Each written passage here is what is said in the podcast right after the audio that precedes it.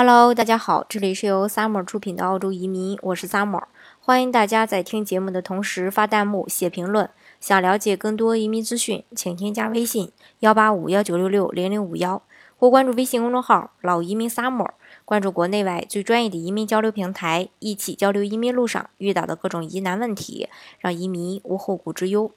今天呢，给大家分享的内容呢是这个。有专家称啊，澳洲的移民大部分没有为澳工作。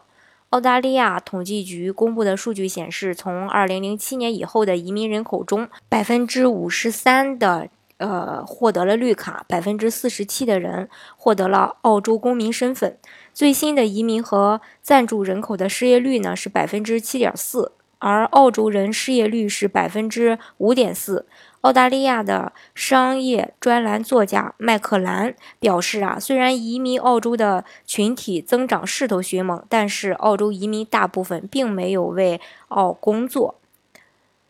根据统计呢，在过去的几年里，澳大利亚大专学历以上的移民中，仅仅有百分之二十的人从事其本职领域的工作。然而，仍有不少新移民无处施展技能，只能从事低层次的工作。这其中大部分是国际留学生。一旦澳洲经济出现问题，人们往往会把责任推到移民身上，这不仅伤害了澳洲移民的积极性，也不利于澳洲经济的创新。最近呢？澳洲联邦银行高级经济学家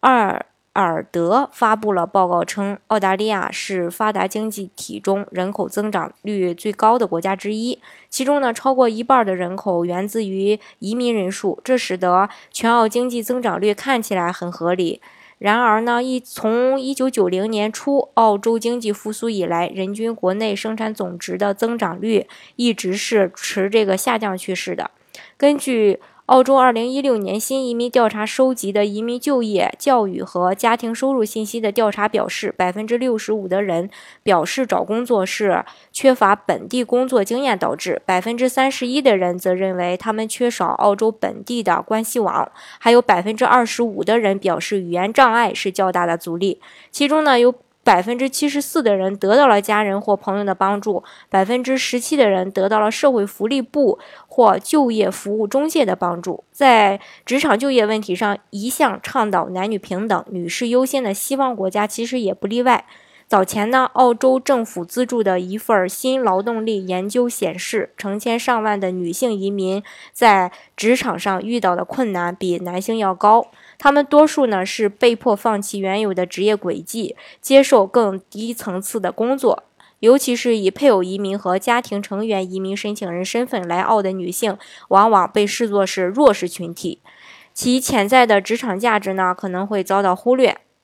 悉尼大学毕业的八零后重重庆女孩小何呢，多年来一直从事钢琴家教的工作。她的丈夫也是澳大利亚名牌大学毕业的，毕业后一直从事这个高薪的 IT 工作。而小何由于一直找不到体面的好工作，只能选择用自己的一技之长吃饭。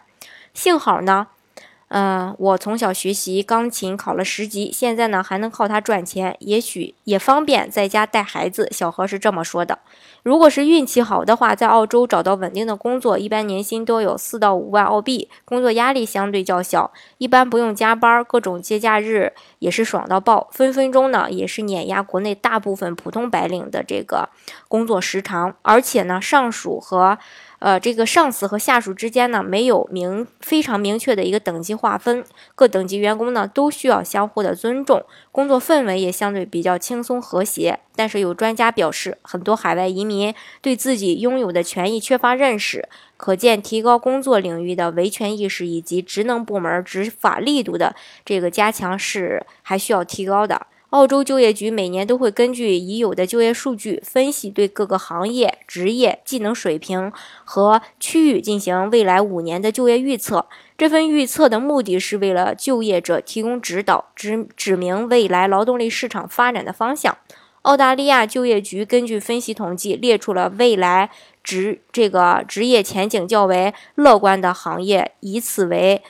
这个医疗健康和社会援助行业、专业科学和技术服务行业、教育与培训业以及零售业。同时呢，就业预测也指明了未来五年内在新州的就业者会迎来就业率大幅上涨，从原有的百分之七点八上升到百分之九点八。这就意味着，到二零二零年的十一月，悉尼将会引领就业潮流。二零二零年，维州的就业率将会从二零一五年的百分之六点四上升到百分之八点八，昆州则从百分之五上升到百分之七点九左右。南澳提升较为明显，从现有的百分之零点三上升到百分之五点一。塔州呢，则是由百分之一点一上升到百分之五点一。首领地是从百分之零点七上升到百分之七点二，最为显著。但西澳和北领地的就业形势也会呃受到挑战。西澳预期就业率将从百分之十一下降到百分之六点九，北领地则从百分之九点六下降到百分之七点四。以上呢就是今天跟大家分享的关于这个就业的情况。嗯，